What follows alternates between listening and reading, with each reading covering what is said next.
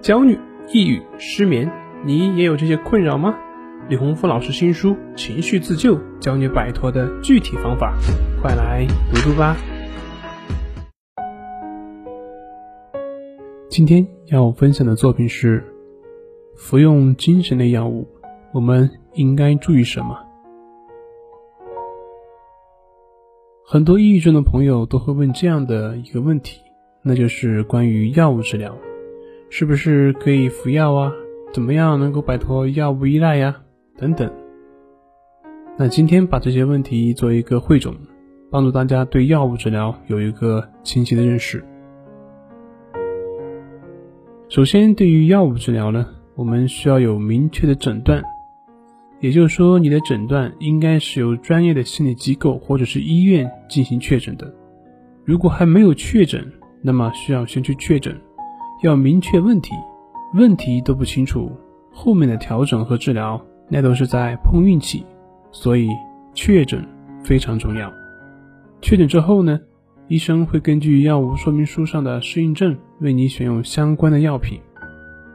但部分的朋友由于在服用一段时间后没有起到效果，就会选择放弃。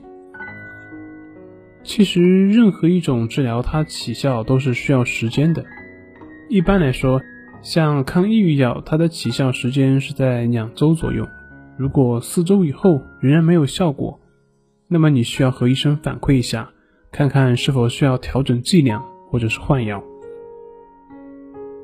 每个人对于药物的反应是不一样的，所以需要一定的时间来进行尝试和调整。这个在医学上称为滴定，就像用试管做实验一样，加一点，少一点。或者试试别的，看看哪一个更有效。同时呢，药物的副作用，我相信也是很多人所关心的。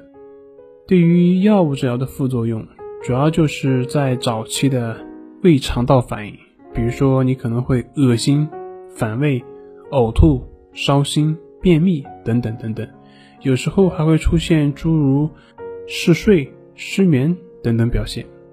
而对于像紧张啊，坐立不安呐，出汗呐，食欲增强啊，发胖这些反应，一般来说是比较少见的。这里面还有一个现象，那就是药源性焦虑。药源性焦虑它的表现就是服用抗抑郁药的早期，你原来的情绪并没有减少，反而可能会加重。那这个又是为什么呢？这个就像我们在很饥饿的时候吃饭。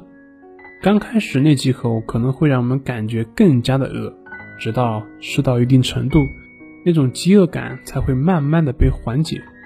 对于药物治疗也会有这样的类似这种表现。一般来说，药源性焦虑都是出现在治疗的早期，不会持续太长时间，大概一周之内就会慢慢的消失。同时呢。医生在开药的时候也会注意避免出现类似的问题，采取不同的药物的搭配，相互抵消它的副作用。说了这么多，那药物治疗究竟对我们的身体有多大的影响呢？有一句话讲，叫“是药三分毒”，但是从总体来说的话，药物通过我们的肝脏代谢之后。对我们并不会造成大的影响，所以也不必过于担心。这里是重塑心灵心理训练中心，我是杨辉，我们下次再见。